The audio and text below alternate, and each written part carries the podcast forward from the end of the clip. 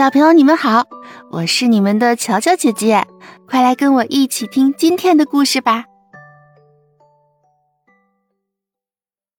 海的女儿短篇。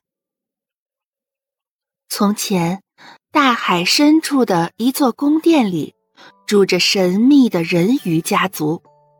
这座宫殿的统治者是海王的老母亲，她有六个美丽的小外孙女儿。其中最小的那个不仅最美丽，而且最爱幻想，是老祖母的宝贝。小人鱼满十五岁了，它轻轻地浮出水面，看到了美丽的世界。太阳刚刚落下，离它不远的海面上有一艘巨大的帆船。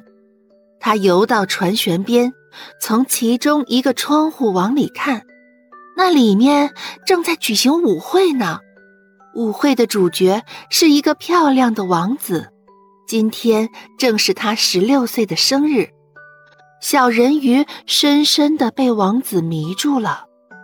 夜渐渐的深了，船上的人也渐渐睡着了。这时，海面刮起了狂风。水手们还没来得及收起船帆，船就被大风暴撕得粉碎。小人鱼在不远的地方看着这里发生的一切，他勇敢地向落水的王子游了过去，抱住了已经奄奄一息的王子。他把王子的头拖出了水面，带着他游到了岸边。小人鱼终于看到大陆了。他吻了吻王子的脸颊，希望他能醒过来。可是这时有人向这边走来，小人鱼只好离开王子，躲到岩石后面。一个年轻的姑娘发现了王子，刚好这时王子醒了，他朝那个姑娘露出了感激的微笑。他还以为是眼前这个姑娘救了他呢。小人鱼看到这一切，伤心的回到了海底宫殿。可是，当他再次来到王子醒来的海滩时，却再也见不到他了。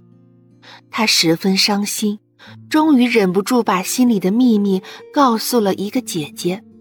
很快，所有的姐姐就都知道了这件事情。其中一个姐姐还知道那个王子住的宫殿在什么地方。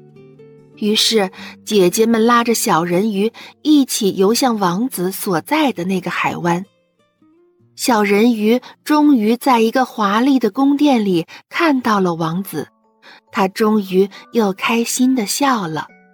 于是，那之后，他便常常来这里看王子，他也因此越来越喜欢人类了。